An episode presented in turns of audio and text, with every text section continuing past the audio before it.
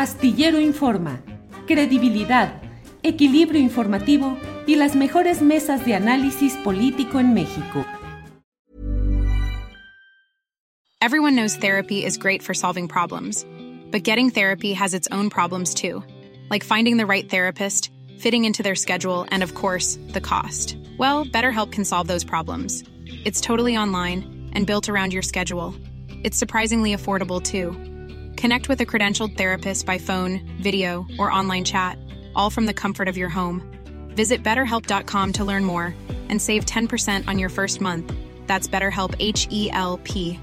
Burrow is a furniture company known for timeless design and thoughtful construction and free shipping, and that extends to their outdoor collection. Their outdoor furniture is built to withstand the elements, featuring rust-proof stainless steel hardware, weather-ready teak, and quick-dry foam cushions.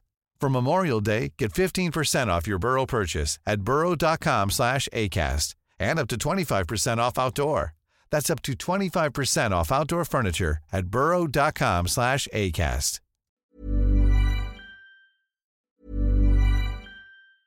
I'm Sandra, and I'm just the professional your small business was looking for. But you didn't hire me because you didn't use LinkedIn jobs. LinkedIn has professionals you can't find anywhere else, including those who aren't actively looking for a new job but might be open to the perfect role, like me. In a given month, over 70% of LinkedIn users don't visit other leading job sites. So if you're not looking on LinkedIn, you'll miss out on great candidates like Sandra. Start hiring professionals like a professional. Post your free job on linkedin.com/people today. Everyone knows therapy is great for solving problems, but getting therapy has its own problems too, like finding the right therapist, fitting into their schedule, and of course, the cost. Well, BetterHelp can solve those problems. It's totally online and built around your schedule. It's surprisingly affordable too. Connect with a credentialed therapist by phone, video, or online chat, all from the comfort of your home. Visit betterhelp.com to learn more and save 10% on your first month. That's BetterHelp, H E L P. He leído un artículo de la doctora Concepción Delgado Parra, Concepción Delgado Parra, que es doctora en Ciencias Políticas y Sociales por la UNAM y tiene un postdoctorado por la Universidad de Yale. Y he leído tres, cuatro artículos muy interesantes de ella y le he pedido que comparta con nosotros eh, sus puntos de vista, su opinión sobre estos temas de las campañas de guerra sucia, las creadas con inteligencia artificial. En fin, está con nosotros Concepción Delgado, a quien le doy las gracias por estar aquí. Concepción, buenas tardes. Hola Julio, buenas tardes. Qué gusto, pues, la invitación. Muchísimas gracias y un placer estar con tu audiencia. Gracias, Connie, porque veo que así es como, como te mencionan, Connie. Eh, ¿en, ¿Qué nos dices? ¿Cómo, cómo, ¿En qué terreno estamos entrando en, con todo esto de la guerra sucia, con etiquetas, con granjas de bots y también lo que leí en tu reciente artículo, con la guerra sucia creada con inteligencia artificial? Bueno, pues yo creo que vale la pena eh, de entrada señalar un poco qué significa la, la, inteligencia artificial, porque muchas veces la mayoría de las personas hablamos de ello, pero ni siquiera sabemos a qué nos referimos, ¿no? Eh, y es algo muy sencillo, aunque de una complejidad enorme en términos de su realización.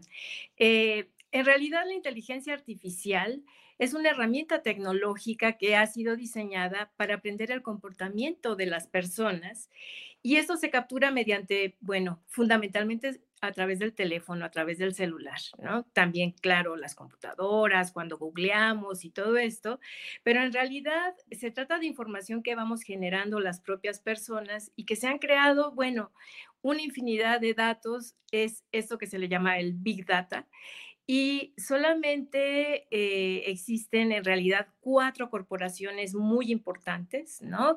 Que son, digamos, las propietarias de, toda esta información, que son Meta, Google, Microsoft y OpenAI. Entonces, a través de estos dispositivos, bueno, pues se generan muchísimas formas de, eh, eh, digamos, de manipulación de la información. Puede ser para bien o para mal, ¿no? Pero en el caso que nos ocupa hoy, que es por lo que me haces el favor de invitarme, es con respecto a, las campañas sucias que se van generando, digamos, dentro del espacio eh, sobre todo en los momentos de campañas electorales, porque quieren influir diferentes eh, eh, agentes, digamos, quieren intervenir en la conversación pública que hay. en este sentido, pues se empiezan a introducir a través del manejo de la inteligencia artificial, pues información falsa, eh, lo que implica también que aparece como responsabilidad dudosa, no se sabe quién está generando esa información, hay manipulación de la opinión pública y esto genera inestabilidad política. Entonces, a partir, digamos, de, este, de, este, de esta pequeña introducción, eh, me gustaría hablar un poco, en efecto, de lo que ha pasado en las últimas semanas. Eh, yo escribía en uno de mis, de mis notas, de mis columnas, que la, campaña, digamos, esta que aparece con el hashtag de narco presidente AMLO, pues en realidad tuvo su origen desde, eh, no sé si ustedes recuerden, el primer momento fue la visita del periodista Jorge Ramos a la conferencia matutina para acusar al presidente eh, Andrés Manuel López Obrador del fracaso de su estrategia de seguridad. Ese fue como el primer destello que se empezó a multiplicar, digamos, en redes sociales su presencia en la mañanera. A los pocos días fueron publicados de manera simultánea tres artículos periodísticos, ¿no? De los que ya se ha hablado muchísimo, en medios extranjeros, justamente con información proporcionada por la DEA, eh, a partir de una investigación cerrada en 2011, justamente por falta de pruebas. Sin embargo, eh, esta, esta eh, digamos, esta información fue abordada por los, tres, por los tres artículos y curiosamente los tres hablaban de lo mismo, ninguno mostraba pruebas y dejaban, digamos, en entredicho simplemente la calumnia de que había sido financiada la, la campaña de Andrés Manuel López Obrador en 2006 por eh, el crimen organizado.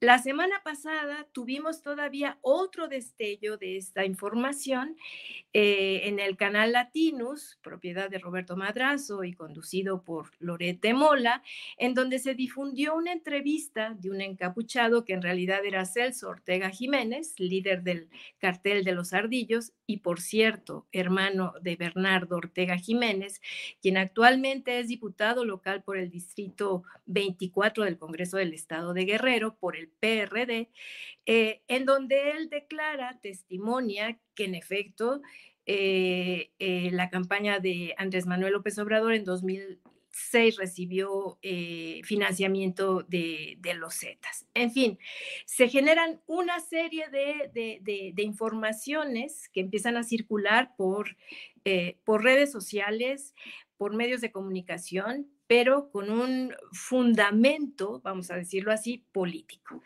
Eh, estos fueron los hechos eh, que, digamos, que han venido acompañando el hashtag, la etiqueta de la que hablabas hace un momento, eh, de narcopresidente AMLO, en la que pues se sabe que alcanzó más de 170 millones de vistas, que en este momento ya de ir en más de 200 millones de vistas en redes sociales que además se ha demostrado, se demostró en los últimos días, eh, eh, eh, Julián Macías, tengo entendido que un especialista en este campo, pues detectó que en realidad se trata de, de, campañas generadas por, por troll centers, ¿no? En donde pues se sigue multiplicando, digamos, la información y la imagen, la idea de que pues el presidente es narco, ¿no? Estas campañas, evidentemente, eh, no es en México la primera vez que sucede, ya ha sucedido en, América Latina, en Brasil, en Ecuador, en Perú, en El Salvador recientemente, en fin, en Colombia.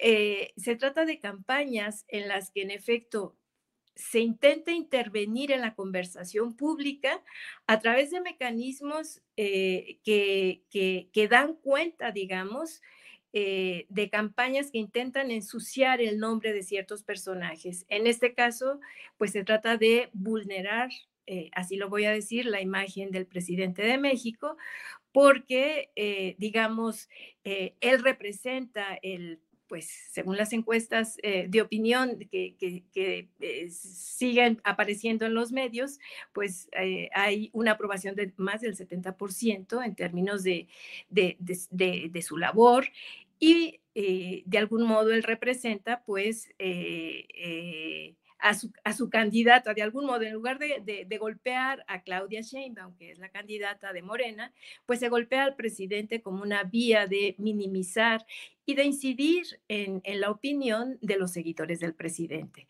Entonces, de algún modo, estas campañas que van acompañadas, digamos, de esta inteligencia artificial que permite conducir eh, las conductas de las personas, orientarlas. O sea, no es solamente dirigirlas hacia un consumo determinado de cuestiones materiales, sino también en términos de dirigir la atención política hacia tendencias que permitan que la gente pues prefiera votar por un candidato que por otro. Eh, y en ese sentido se van gestando, digamos, una cadena de, circunstancias en donde se difunde a través de, eh, eh, de, granjas, de bots, pues campañas para desmotivar a los seguidores o para motivar a otros seguidores, ¿no? Dependiendo de la perspectiva. Una cuestión que es muy importante y que ya con esto concluyo, es que se trata de una, de una tecnología que, si bien es muy caro, digamos, el financiamiento en términos de la investigación, de hecho, actualmente las universidades no producen investigación eh, o muy, muy poquita, y sí la producen las, las los grandes consorcios tecnológicos transnacionales, es muy barato producirla en nuestros celulares. Es decir, podemos bajar aplicaciones eh, gratuitas y eh, generar información, generar, por ejemplo, eh, Sora es un nuevo producto eh, de OpenAI donde uno puede simplemente introducir un pequeño texto y se genera un video. O sea, un video que uno puede empezar a reproducir en sus redes sociales, enviar por WhatsApp, en fin, se pueden generar un conjunto de guerras en contra de aquello que uno quiere desprestigiar. Entonces, en efecto, esto, eh, pues algo muy riesgoso en términos de la, de la democracia. O sea, es un reto en 2024 eh, para, para México, es un reto muy importante a vencer. Eh, agradezco toda esta explicación, el contexto, la información y cierro solo preguntándote, pidiéndote, leí también un texto en el cual hablas pues de la DEA como un factor político, no solo como una agencia más, una agencia de un aparato burocrático de un gobierno, sino como un agente, un factor político. ¿Puedes explicarnos un poquito sobre esto, por favor, Concepción? Sí, durante eh, mucho tiempo se ha creído que simplemente tenía, digamos, intervención en términos eh, eh, de, de vigilar, de, de, intervenir, digamos, en cuestiones de seguridad, por ejemplo, en México. Esto lo hace en todos los países de América Latina, por supuesto, e incluso más allá de América Latina. Pero, digamos, eh, la discusión que siempre se había creado, la imagen que se había creado, era que se trataba de una agencia de seguridad, fundamentalmente, pues, para vigilar las cuestiones. Eh, eh, eh, del narcotráfico, ¿no? Eh, sin embargo, la participación política que ha tenido en diferentes cuestiones, pues cada vez se hace más evidente. Eh, justamente uno de los problemas más graves por los que es posible. Hay quienes, algunos analistas que afirman que lo que sucedió en México en esta ocasión, en términos de esta información que generó este borrego, que generó la DEA dando información a estos tres medios internacionales, de donde detonó, digamos, toda esta idea de narco presidente AMLO, pues es una especie de, de, de respuesta a la política eh, que estableció Andrés Manuel López Obrador de no permitirles ya el libre paso y en términos de que tenían que avisar de todas las cuestiones, acciones, estrategias que realizaran en México y tenían que pedir permiso.